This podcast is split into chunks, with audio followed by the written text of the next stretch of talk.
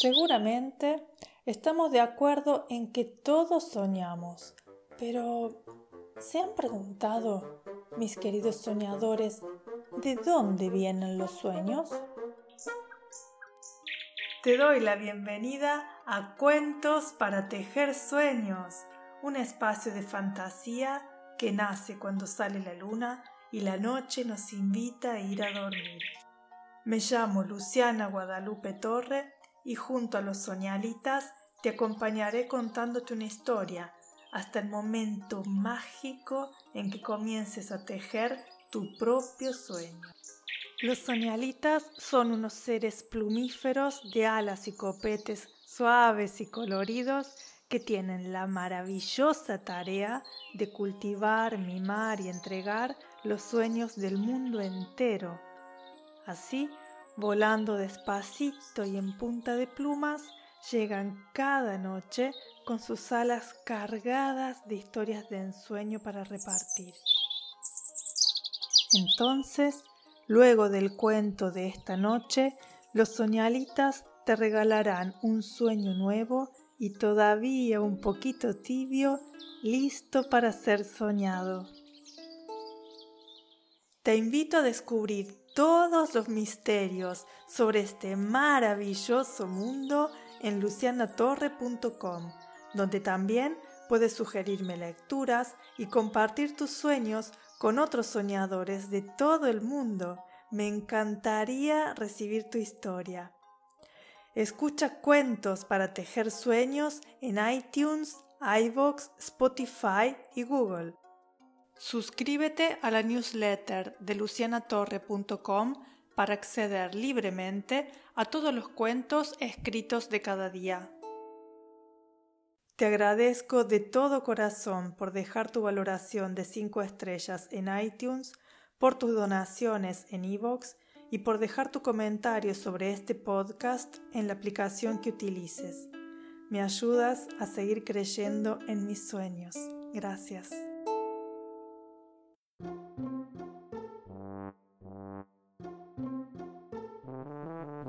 Señoras y señores, altos y bajitos, pequeños y grandes soñadores de sueños y sueñitos, el cuento bajo el ala de esta noche se intitula El pajarito perezoso y es de un autor anónimo.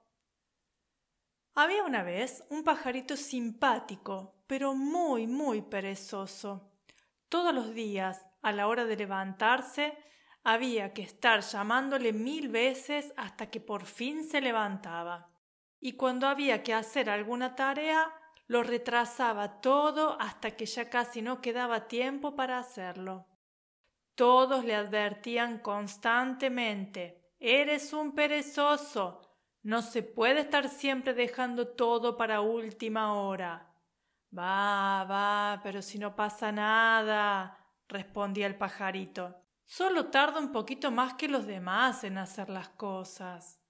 Los pajarillos pasaron todo el verano volando y jugando y cuando comenzó el otoño y empezó a sentirse el frío, todos comenzaron los preparativos para el gran viaje a un país más cálido. Pero nuestro pajarito, siempre perezoso, lo iba dejando todo para más adelante, seguro de que le daría tiempo a preparar el viaje hasta que un día, cuando se levantó, ya no quedaba nadie.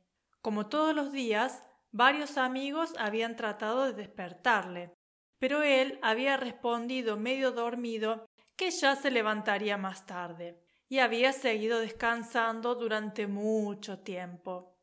Ese día tocaba comenzar el gran viaje, y las normas eran claras y conocidas por todos. Todo debía estar preparado, porque eran miles de pájaros y no se podía esperar a nadie. Entonces el pajarillo, que no sabría hacer solo aquel larguísimo viaje, comprendió que por ser tan perezoso le tocaría pasar solo aquel largo y frío invierno.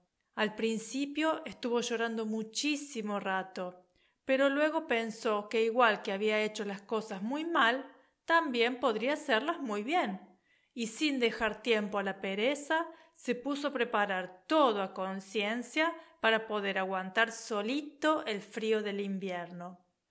Primero buscó durante días el lugar más protegido del frío, y allí, entre unas rocas, construyó su nuevo nido, que reforzó con ramas, piedras y hojas. Luego trabajó sin descanso para llenarlo de frutas y bayas, de forma que no le faltase comida para aguantar todo el invierno. Y finalmente hasta creó una pequeña piscina dentro del nido para poder almacenar agua.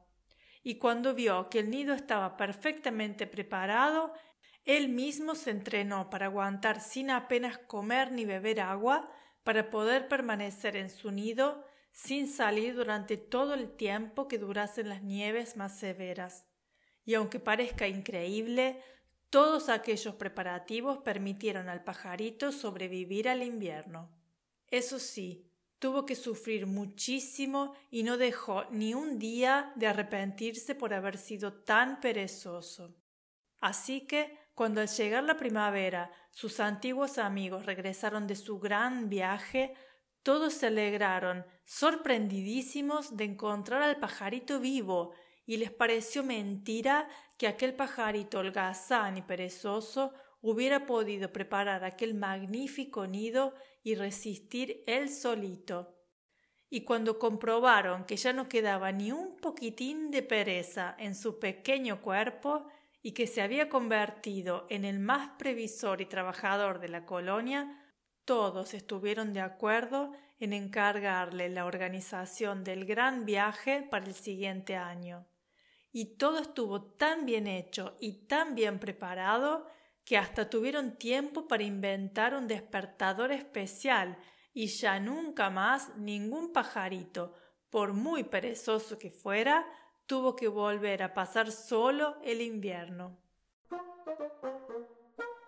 Los soñalitas y yo te saludamos con un gran batir de alas y nos vemos en los sueños.